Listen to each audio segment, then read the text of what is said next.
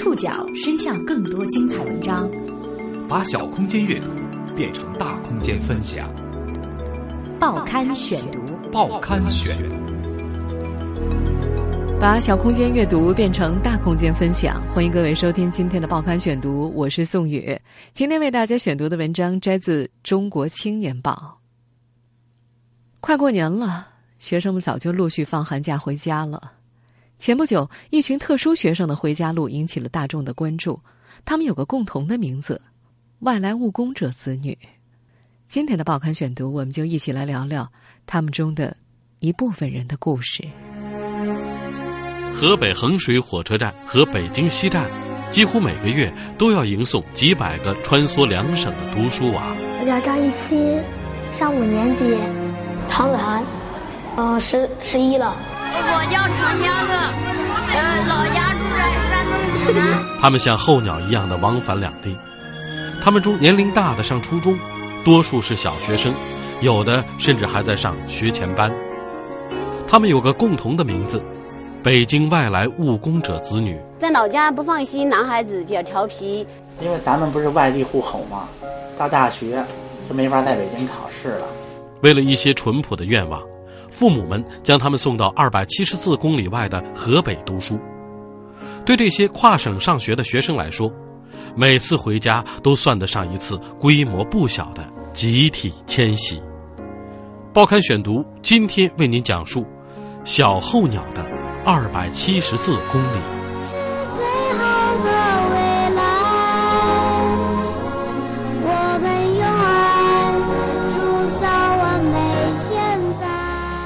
六号下午三点半，从河北衡水的英才学校出发，个头高高低低的学生们即将回到北京的家，准确的说，是他们父母在北京的暂住地。衡水距离北京两百七十四公里，红皮列车三小时零五分的车程。对于那些在北京务工却将孩子送去衡水上学的父母而言，这三小时车程显得既近。又远。一位母亲道出了内心的纠结：谁都想孩子每天跟自己在一起，可是没有北京户口，不能在这里参加高考，孩子迟早要送回老家。工地送完货呢，就没就有休息时间了；要是工地退货，就特别特别忙。所以说，有时候都顾不了孩子，知道吗？之所以我们就说想把孩子弄到北京来的话。就是在老家不放心，男孩子就要调皮，在这边的话，搞到这边可以，我们就是说父母看着会好一点。但是呢，在北京呢不好进，确实外地的好孩子的话特别特别不好进。我们也找过人啊，托过关系都进不了。后来就听老乡说的，说衡水那学校还可以，就是说一个月回来一次，反正我们也挺忙的。哎，我觉得这样也还可以，也挺好了。在他们看来，总好过把孩子扔在家里当留守儿童。他们愿意相信。舍弃朝夕相处的陪伴，让孩子在高考成绩富有盛名的衡水上学，今后高考上不吃亏，这是他们最大的希望，也几乎是唯一的安慰。对这些跨省上学的学生来说，每次回家都算得上一次规模不小的集体迁徙。赶上放寒假，部分学生已被家长接回老家过年。二月初的这次迁徙规模略小了一些。报刊选读继续播出小候鸟的二百七十四公里。公交车陆续抵达了河北衡水火车站广场。这次赶上放寒假，部分学生已经被家长接回老家过年了。按照平时的规模，车队的数量还得增加至少一倍。当地交警队几天前就跟校长通过电话，这是他们的惯例。每月集体返京的学生会稍微增加他们维持火车站安全和秩序的压力。第一波到达的是小学低年级学生，公交车刚停下来，一个年轻的带队老师就跳下车，将一些个头还没达到公交售票标准的小学生连人带书包一起抱下了车。进站验票口的工作人员默默地打开了铁栅栏。小学生们鱼贯而入，其他乘客自觉走入另一个通道。个头小的孩子跟在后面，走得摇摇晃晃的。上台阶的时候，有人模仿大一点的孩子拖着书包拉杆上斜坡，但是使出很大的劲儿也拽不动轮子。身边的老师一把将他们提上了台阶。过行李安检的时候，又遇到小小的麻烦，几个低年级的学生涌到了传送带的边上，脑袋扎成一堆儿，翻找着自己的书包，时刻可能在混乱当中栽进传送带。幸好，老师及时将他们疏散。一个倔强的孩子执意揪起自己的书包，猛地将书包甩到他窄窄的肩膀上。不一会儿，候车室就变成了儿童王国。在多年的配合之下，火车站跟学校建立了友谊关系。他们专门留出验票口前的一块空地，安顿那些等火车的学生。为此，学校每年都向火车站送一面大红锦旗。为了保证少则三百多，多则七八百的学生可以安全准时搭上火车，带队老师必须计算好时间，并且制定周密的行动计划。去往北京的 Y 五零二次列车十七点三十七分开车，在学校的安排之下，学生提前一个多小时就待在候车室里。小学生们等火车的时候，三三两两穿着蓝色校服的学生走进了候车室，扎成另外一堆，他们是。衡水英才学校的初中生看着眼前乌泱泱一片的小脑袋，有乘客掏出手机在一旁拍照，还惊讶的跟周围的人打听：“哎，哪来这么多小孩子？”而衡水火车站的工作人员对此早已失去了新鲜感，他们习惯每月一次，耳边响起哇啦哇啦学生集体吵闹的声音。衡水是河北东南部的一个地级市，经济指标在河北省排名靠后。一些当地人对于谈论家乡的经济发展兴趣不大，令他们感到脸上有光的是教育。近年来，这个河北城市因为高考成绩闻名全国，日渐变成辐射周边地区的教育中转站。学生群体是该地火车客运的主流客源之一。在这个经济指标排名靠后的地级市，三分之二的生源都来自外地。外地人选择来衡水上学的原因，不外乎是对衡中模式的崇拜。尽管制造出高考神话的衡中模式一直备受争议，但仍然对外界有着极强的吸引力。报刊选读继续播出：小候鸟的二百七十四公里。在民办的衡水英才学校，北京务工子弟接近全校生源的五分之一。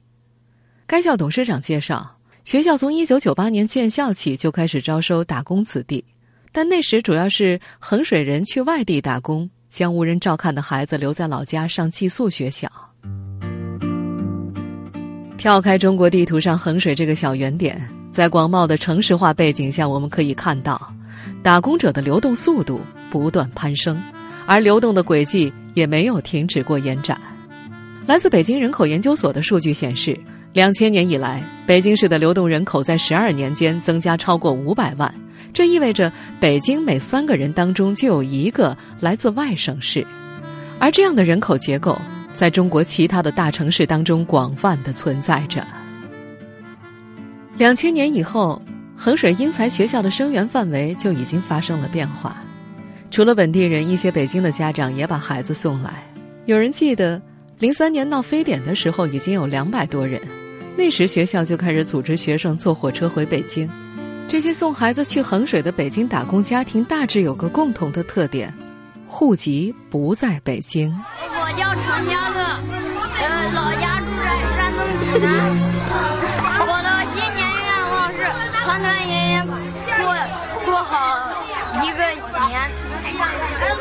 我叫李波武，我的老家在四川达州。文忠县，呃，我的新年愿望是团团圆圆过大年。谢谢河北。我叫唐楠，家老家住在河北省县野沧州市。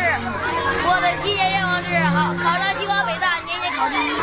二月六号，衡水火车站，滴的一声响，老师吹响了哨子，学生们停下手中的游戏，齐刷刷的站了起来。火车就要进站了。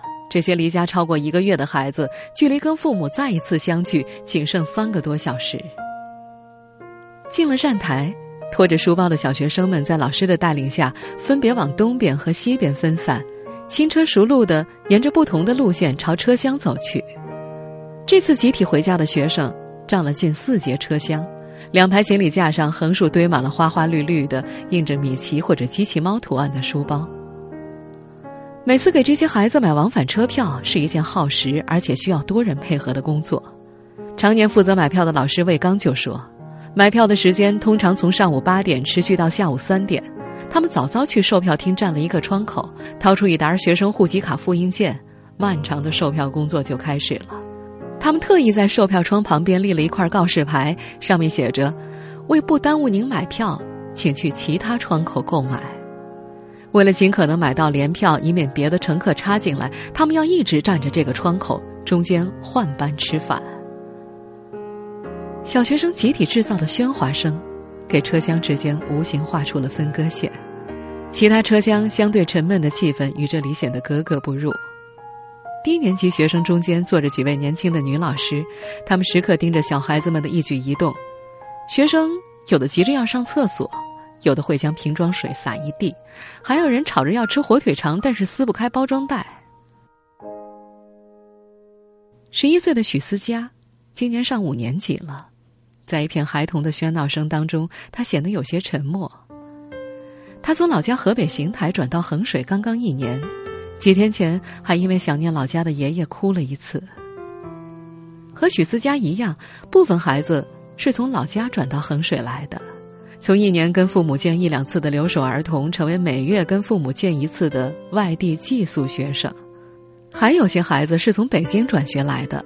他们过去一直待在父母的身边，在北京上过幼儿园、小学的时候去衡水插班。孩子们的父母，在北京有的做生意，卖服装、水果或者装潢材料，还有的在单位食堂附近做厨师，也有的在中关村跑业务。有人买了车，还有人在北京买了房。无论经济条件乃至社会阶层有何差异，这些孩子的父母。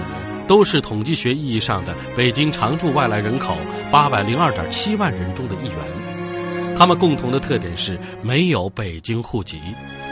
也正因为如此，他们的孩子无法在北京参加高考，将孩子送到相对较近的衡水读书，实属。报刊选读继续播出《小候鸟的二百七十四公里》。许思佳三岁就成了人们常说的留守儿童。父母去北京打工，把他留在农村的老家里，有老人照顾。在这对年轻的打工父母眼里，女儿的教育问题很重要。他们嫌村里的学校不好，把她送进镇上的私立学校。后来孩子学习变差了，家里老人也辅导不了。家人还发现，自小活泼的许思佳变得不爱说话，性格越来越内向。这对在快递公司上班的农村父母决定给孩子换个学习环境。孩子妈妈回忆说：“当时听别人说，在北京上学需要五证。他所说的五证，包括本人在京暂住证、务工证、户口簿、老家无人监护证明等手续，是外来务工人员子女在北京上学的必须门槛当然，也有一些对五证要求不严的打工子弟学校敞开大门。不过，北京曾经集中关停过部分打工子弟学校。”相关部门表示，是因为这些学校违法办学，存在重大安全隐患、师资力量参差不齐等问题。更糟糕的是，有些孩子上了打工子弟学校之后，因为学校属于违法办学，他们也没有取得学籍，成了黑学籍。按照全国统一的学籍信息管理制度，学籍相当于每个学生的教育户口，升学和转学都得带着走。孩子上着学成了黑户。意识到麻烦的家长们会很着急。衡水英才学校的一位副校长说：“他经常会接到家长的电话，问孩子在北京上学被黑了，没有学籍，能不能够转过来？”去年，许思佳的父母打算给孩子准备五证，还忙着找学校，但是他们也很无奈。我们糊里糊涂的，也没什么关系，去哪儿找好学校？后来，许思佳的妈妈听在北京打工的朋友说，把孩子送到衡水去上学。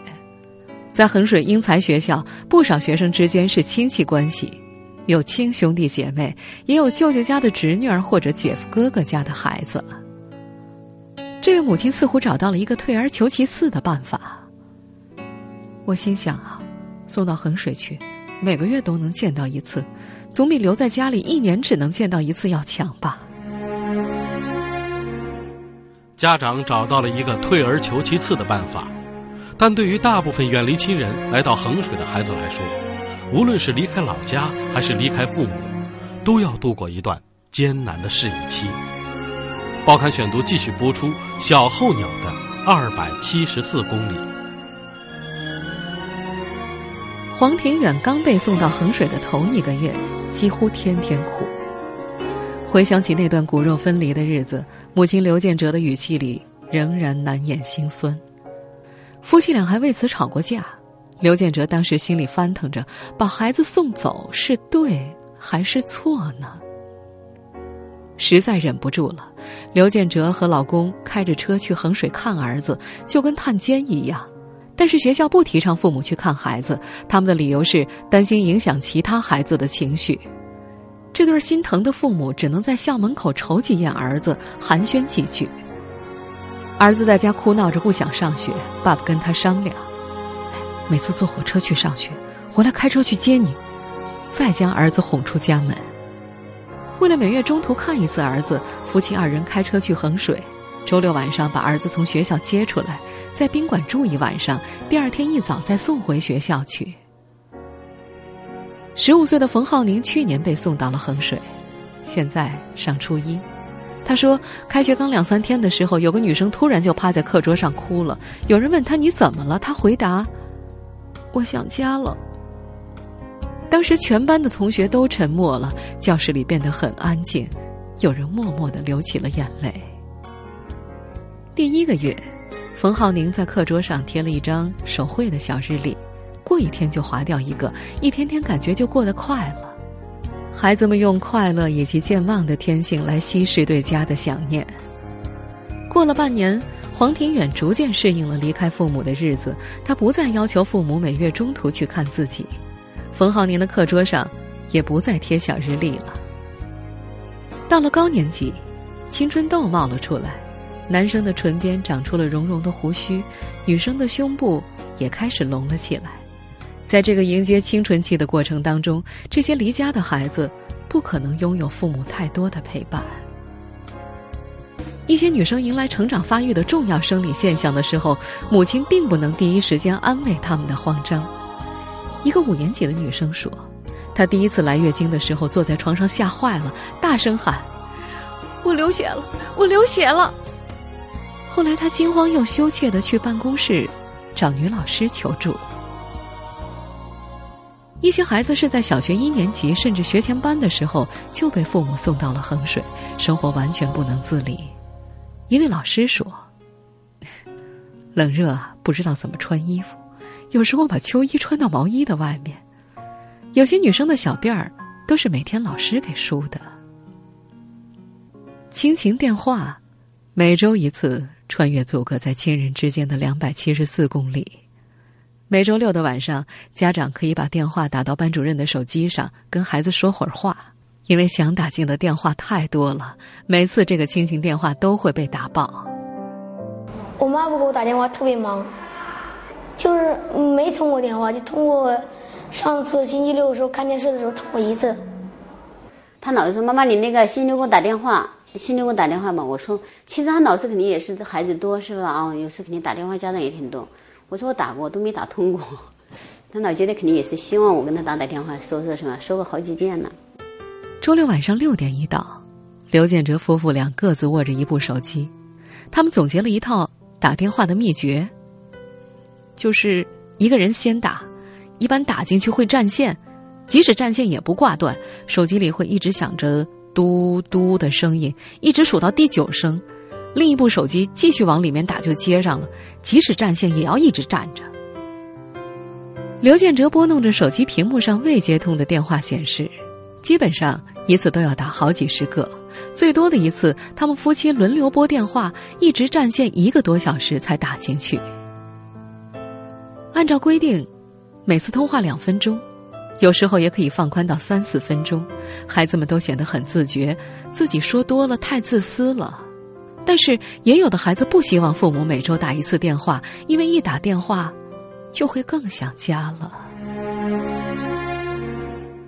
将这些父母和孩子阻隔在想念的天平两端的，是一张薄薄的卡片。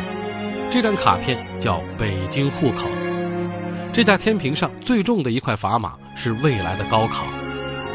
对这些离开家乡在北京挣钱的父母来说，宁愿舍弃一些亲情，也不愿意自己的孩子考不上好大学。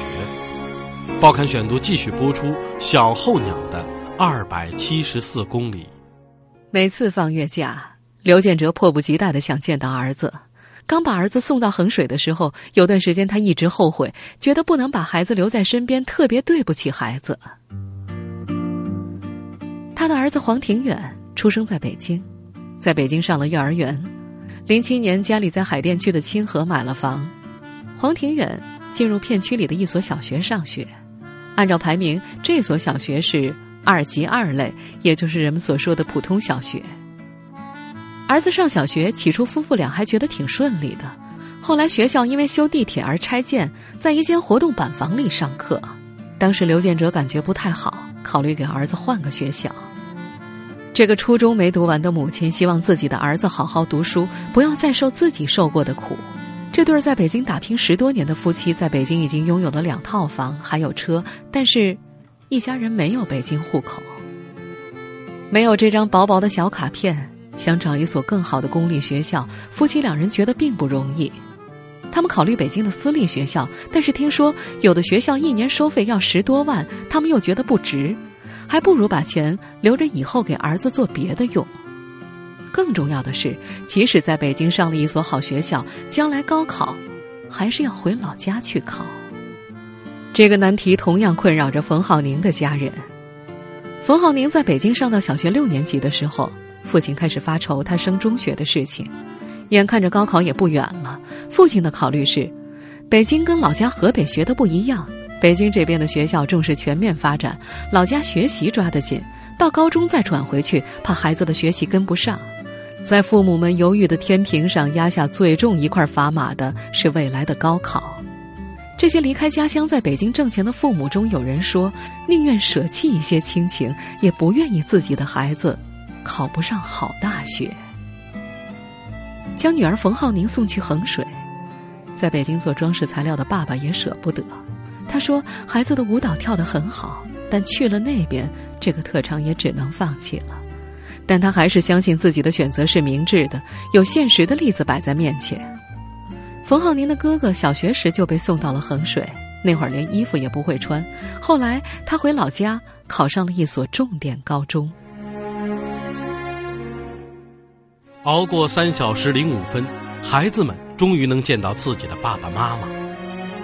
过了这个春节，他们的候鸟生涯还将继续，因为就连他们的父母也不知道未来的迁徙路径在哪儿。报刊选读继续播出小候鸟的二百七十四公里。北京西站对这些熙熙攘攘的学生也不陌生，出站口的工作人员已经提前将通道打开，催促着他们赶紧走。这些每月出入火车站的老师和学生看上去训练有素，他们站在通道里列队，等着老师们在站口外拉起一条警戒线。滴的哨音又响了。人群开始沿着警戒线朝外走，栏杆边上扒着家长，他们紧挨着站在一起，目光不停的移动，搜寻着他们熟悉的身影。后来我去接接我们家小孩在西客站，哎呀，我的妈呀，那那那家长，天哪！我说怎么这么多孩子，那么多家长就一看就是要接小孩，你知道吗？挺多挺多的。学生们一个个被大人的手牵走，许思佳被叔叔接走，叔叔的孩子跟他是同学。他爸爸年关忙着送快递，妈妈在家里照看妹妹。许思佳在北京的家，位于东南二环城中村边上的一间平房里，房子像是加盖起来的，不到十平方米。原来是一间小卖部，除了觉得一个月一千块钱的租金太贵了，妈妈满意的是左右没有邻居，妹妹哭闹起来不会吵到别人。许思佳回家之后，一家四口人晚上就挤在一张床上睡觉。如果一家人待的时间太长，爸爸就会去公司的宿舍睡觉。妈妈翻看大女儿的成绩单，除了数学没考好，其他都还不错。一个令父母满意的考试成绩，意味着许思佳可以有一个放松的寒假。在父母的出租房里，他主要的娱乐就是坐在床头抱着妹妹一起看电脑里的动画片。回到家里，这个十一岁的女孩依然不爱言谈，偶尔，她也会流露出一些自己的想法。她说自己喜欢北京，问到为何喜欢这个城市，他再次陷入了长久的沉默。最终，他还是努力给出了一个答案：“嗯，可以，可以跟爸爸妈妈待在一起。”不久前，有媒体拍了一组北京务工子弟坐火车上学的照片，称这群孩子是去衡水上学的北漂孩子。有人称他们是“小候鸟”，而他们父母中的有些人并不知道自己将来迁徙的路径。临近春节，他们大多数要带着孩子像候鸟一样返回老家。至于孩子今后会被他们带到哪里、去哪里上学，他们中的很多人的回答都一样：走一步，看一步。回头咱们这边能能在这边考试了，然后那就就不转了，那样会不会更好一点？还有几年呢，政策也说不好，对吧？也没准也会变呢。